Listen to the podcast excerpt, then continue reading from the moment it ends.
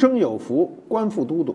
我们用了两期讲的是利兵器、钝兵器，这一讲讲利钝兼修。啊，我们现在都讲兼修啊，俩事儿都得一块儿修了。嗯，兵器的发展呢，远比我们想象的复杂啊。我们现在就说冷兵器时代，热兵器有机会再讲啊。热兵器严格说跟我的这专业没多大关系，尽管古代有热兵器，但是使用的很少。冷兵器时代啊，利兵器在这个进攻当中，主要是以见血为目的，杀伤你要见血，哎，得有这外形。人见血以后就会，一般人就会恐惧，尤其大量的出血啊。我们现在有人上医院抽根血都能晕针，你想你大量的见血的时候，很多人从内心的恐惧是我们不知道，因为我们也没见到。那么钝兵器呢，是要造成内伤，使你立刻丧失战斗力。你丧失了战斗力，那它的目的就达到了嘛。那么很多兵器啊，这个在利兵器和钝兵之钝兵器之间游走，这叫利钝兼修。它既有利兵器啊可以见血的特点，又有钝兵器的击打的这个重力，所以呢，这个它属于这个事物的两个方面，是一个综合体。我们利钝兼修的兵器。有什么呢？手推剪啊，剪中国人很熟啊。中国人有一个词儿叫杀手锏啊。剪有四面的、六面的，我见过八面的，有平面的，有瓦面的，有棱面的。这是一个四面棱面的这个剪，年代大概是明朝。它有钝刃。刃有利刃啊，很锋利的，这有钝刃。你手摸着的时候是有压力的，如果在重力下啊，这个剪击打到你身上，依然可以见血，皮开肉绽。谁最擅长使剪呢？秦琼啊，看我们那门神没有？《隋唐演义》中啊，秦琼呢最厉害的一招叫什么呢？叫杀手锏。他和罗成的回马枪齐名。这个我们今天啊，一到过年过节的贴门神啊，我们那个官府猫还做过门神的造型啊。这门神上呢有这样一句话，叫“双锏打出唐天下，单鞭撑起李江山”，说的是李唐江山啊，我们的唐朝李世民的天下。杀手锏呢，有时候也称古籍上也有撒手锏之说啊，撒手锏是一个说法。我看到这些年关于撒手锏的这个这个消息越来越多啊，说法越来越多。就说当你面临险境的时候，一方抽出锏来，回身给敌人致命一击，撒手扔出去了，瞬间就能扭转局面，转危为安。但这里有个问题，你知道这个冷兵器时代。兵器脱手是兵家大忌，你拿这个兵器上战场，你如果掉了啊，你如果掉了这个兵器，那你就是命就丢了。所以我们今天你看武术比赛啊，武术比赛到今天啊，你的所用的器械一旦脱手，你这一局就没分了，就是就等于失败了。那过去在古代也是这样。两军相战啊，你的兵器丢了，或者说你的兵器向别人投出去了，那也就是今天拍电影。所以撒手锏呢，肯定不如杀手锏那样从道理上成立。我们老说凡事都得留一个道理，我们说过嘛，历史没有真相，只残存一个道理。所以这个锏呢，由于它看着不凶猛啊，但是在使用起来呢。这个它能达到立钝兵器的所有的特征，让你见血，又给你造成严重的内伤，所以它有杀手锏之称啊。杀手锏，依我看是一个误传。那么立钝兼修还有什么兵器？还有斧。斧这种兵器啊，啊，正规军啊使用的不多，斧比较短啊，长斧是非常少见的。兵器中啊，使用斧啊是英雄人物的下限，啊，斧的形象不是太好啊，所以我们生活中常说这人就三板斧，对吧？三板斧呢，说起来还是马战斧是长斧啊，相传为程咬金所用啊。据说这个程咬金呐，这个在说唐的这个这个这个故事源于说唐了。这书中说程咬金在这个梦中啊，呃，遭遇了他的师傅啊，学这个斧头的各种技法。斧头的技法非常复杂，一会儿我们会说啊。那么学的正高兴的时候，被人叫醒了，就学了三招，所以叫三板斧。第一招是什么呢？劈脑袋。第二招呢？鬼剔牙，第三招呢掏耳朵。我听着这事儿都跟斧没什么关系啊。我小时候啊，就很小很小的时候就知道三板斧，但究竟这三板斧是怎么回事呢？不清楚。我什么时候清楚这三板斧？我有一天恍然大悟啊。这一年呢，大概是一九七二年。一九七二年，我十七岁，我到北京的密云水库，那水库很有意思。水库啊，它山上有很多林业队，每个林业队里呢，就是十几二十个人，大的有二十个人，小的就十几个人、七八个人，形成一个小氛围。他们当时住在山里头呢，都没有家属，每个月有一回回家的时间。今天我们。由于交通便利，觉得上密云开车一个多小时、俩小时就到了。当时基本上就得半天到一天才能回到城里。我有表哥，就在那儿住着，我就找他去玩儿。夏天，夏天去玩儿的时候就在那儿住，一住呢住一夏天，在山里头啊，就摘酸枣、打野兔啊。这个绿化队的人呢。都比我大不了十岁八岁，我那时候十七岁，他们也就是二十多岁啊，都血气方刚。其中呢，有一个人啊，有一个人膀大腰圆啊，走道带风啊。另外有一个人呢是做伙夫的，就是给大家做饭的，但他从小习武。两个人有一天，我不知道为什么一语不合就翻脸了，然后这。这个这膀大腰圆的呢，就冲进了这个伙房，拎起那砍柴的斧子就冲出来了。这伙夫呢就不屑他，因为他从小练武嘛，他心说你拿一斧子我就怕你了。然后呢，这个膀大腰圆的人冲出来的时候，抡圆了就是一斧，伙夫轻松的躲开，他就一个跟头就栽地上了。然后他翻身起来，又是一斧，这伙夫又一躲，又一个跟头栽地上了。第三下翻起来的时候，又一斧，他又躲开了。三斧以后，这兄弟就在地上啊，躺在那儿呼哧呼哧带喘啊，一点力气都没有，这力量就彻底被卸掉了。我那天突然就明白什么叫三板斧了，因为斧子比较重。一个人如果全身的力气都集中于一斧，一旦失控啊，就是就是操纵操纵有误，没有砍中东西。你砍中东西，你的力有反弹；你没有砍中东西，你的力气就全部泄出去了。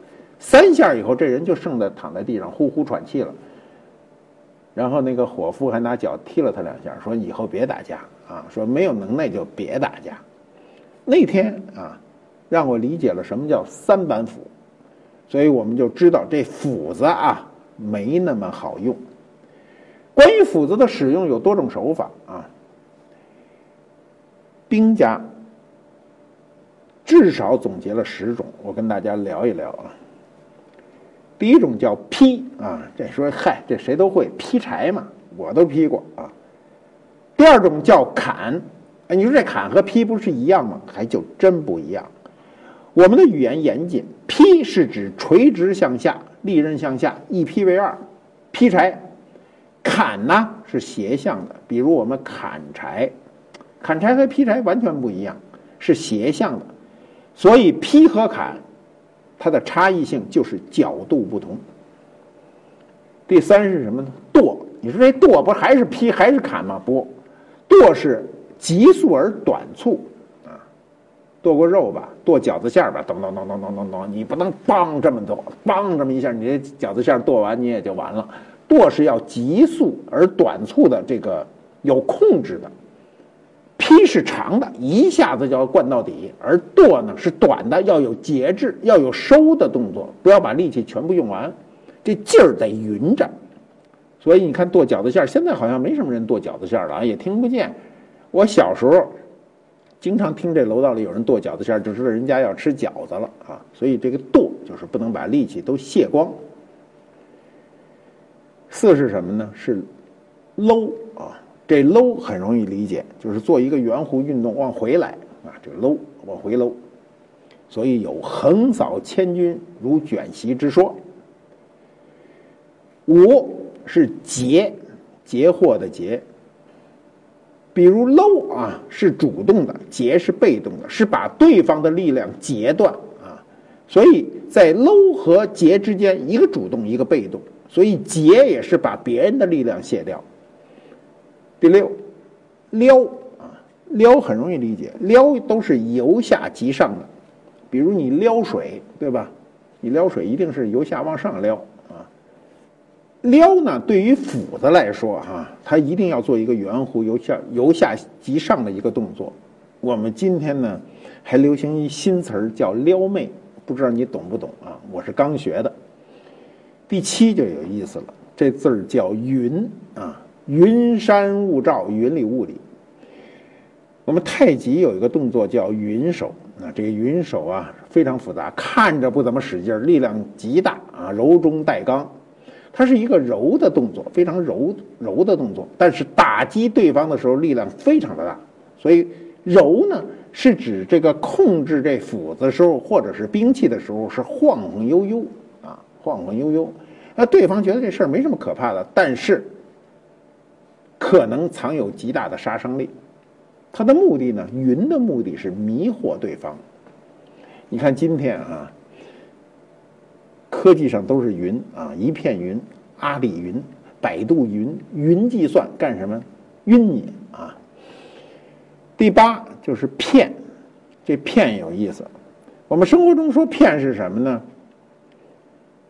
刀削面算骗啊，切萝卜片啊骗，片是迅速的啊，把它擦着边儿啊，这叫片。劈呢，一定是正中啊！你说我们去劈柴，你不能贴着边儿一边边的劈，正中一劈为二啊！力量和关注点都是在中心点，而片呢是擦边的啊！一下给你一下是一下啊，这叫片。第九是推啊，推应该是一个被动的抵挡动作，就是你因为我拿一个斧子我推你没啥意思啊，推就是抵挡一下啊。这时候就不一定利用它的刃了。最后一个十很有意思，这东西叫支，支起来的支。推呢是用这个动态抵挡，就是你过来我一推你啊，这叫动态抵挡。支呢是用静态的，我只要一扛住了，你碰到这儿就动不了了。所以支住的时候砍过来白砍，这是以静制动。那么斧子的这个十种使用方法就是兵器的使用方法，它触类旁通啊。这十种方法我们仅从字面上就可以理解啊。我们刚才讲了啊，这十个字啊，讲完了以后，大家仔细想，都跟你生活中有关。比如撩啊，它有关由下及上啊，砍啊砍劈啊，都很清晰，它都有它自己的一个功能。我们讲立顿兼修，实际上涉及到很多哲学问题。你比如，你拿到兵器是利器好，还是钝器好，还是立顿兼修好？关键在于你使用的一个方法和你的能力。你使用利兵器啊，你的目的明确；你使用钝兵器，你的目的也明确；你使用利钝兼修的像锏这样的兵器，你的目的依然是明确的。问题是你自己的使用能力。我们使用兵器呢，你力大的和你灵巧的人，你选择就应该有所不同。比如你力大的人，就可以使用钝兵器，李逵，对吧？这个石斧啊，都是这种粗人，粗人石斧啊。所以我刚才说了，石斧是好人的下限，就是你使用斧子是好人的下限，再使用其他的兵器就有问题了。比如你使用这抓就有问题了。那么兵器和人之间在我们的历史上形成了很复杂的一些关系，很多人跟他的兵器是联系在一起的。比如我们讲了秦琼跟锏联系在一起。这个尉迟恭跟鞭联系在一起啊，呼延灼也是跟鞭联系在一起啊。比如罗成罗家枪跟枪联系在一起，岳云跟锤联系在一起。他这个兵器跟人之间，或者说我们的文学塑造中，他跟他人之间是有相辅相成的一个关系。由于这个兵器的出现，把这个人塑造起来呢，就变得容易成功。那比如尉尉迟恭啊。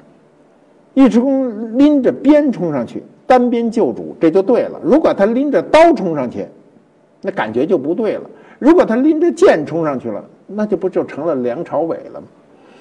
啊，所以他有一种感觉。我们看过《卧虎藏龙》啊，这个周润发演的这个，还有章子怡是吧？都是拿剑啊，在那儿在这个竹梢上啊，那是看电影。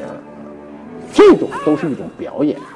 包括后来的张艺谋拍的《英雄》啊，都是拿剑，剑极具表演能力，但它没有什么杀伤力，它只是给你在电影中显得好看。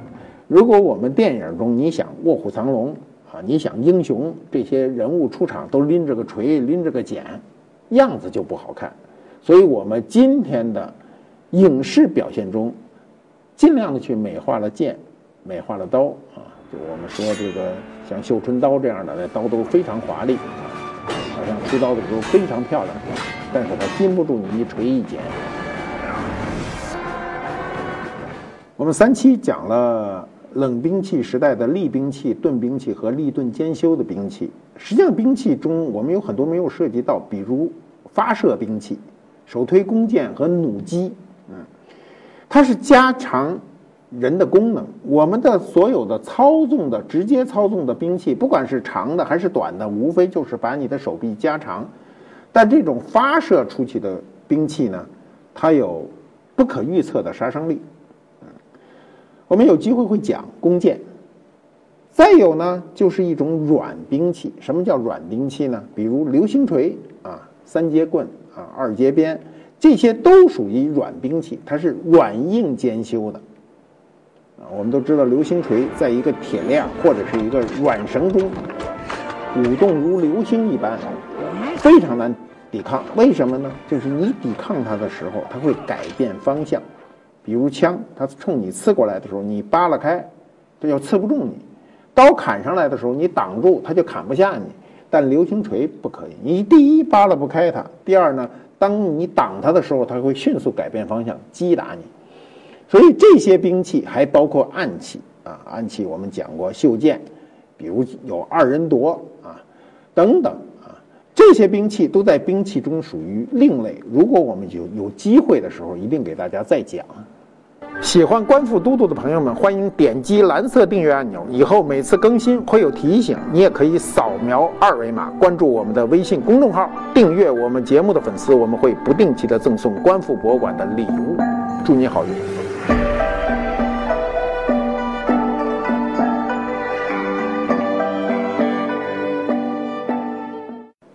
官复猫揭秘官复秀，这东西搁这儿，我估计你们眼神都盯着它看了半天了吧？这东西很恐怖啊，像鬼片吧？这就是一种很形象的抓，抓，抓在十八般兵役里基本上排最后，是吧？刀枪剑戟斧钺钩叉躺槊棍棒鞭钳锤抓啊，拐子流星是两个单独的吗？排在最后。它为什么排在最后呢？一定有道理。这个“抓”字儿啊，今天跟老挝的“窝”字儿是通假啊。老挝的“窝”字儿历史上就念“抓”。啊老挝这个国家出现以后，好像新中国建立以后，翻译当中出了一些什么差错，所以这个字儿呢，今天念挝，老挝还不念老郭啊，老郭是你家邻居啊，老王的邻居叫老郭，老挝啊，但这个字儿就念抓啊，你如果在古籍上看到这个字儿就不念握，抓呢，它今天我们可以写成就是下手抓的抓啊，它通假嘛。那么这个抓呢，在兵器里呢，过去正规军不用抓有三种啊，这是其中一种，并不多见。这是短柄的，长柄的呢，就是中间有一个刺，周圈有一圈抓，有四个的、六个的、八个的啊，俗称金龙抓啊，那个抓也很不不道德啊。再有一种是软抓，也叫双飞抓啊。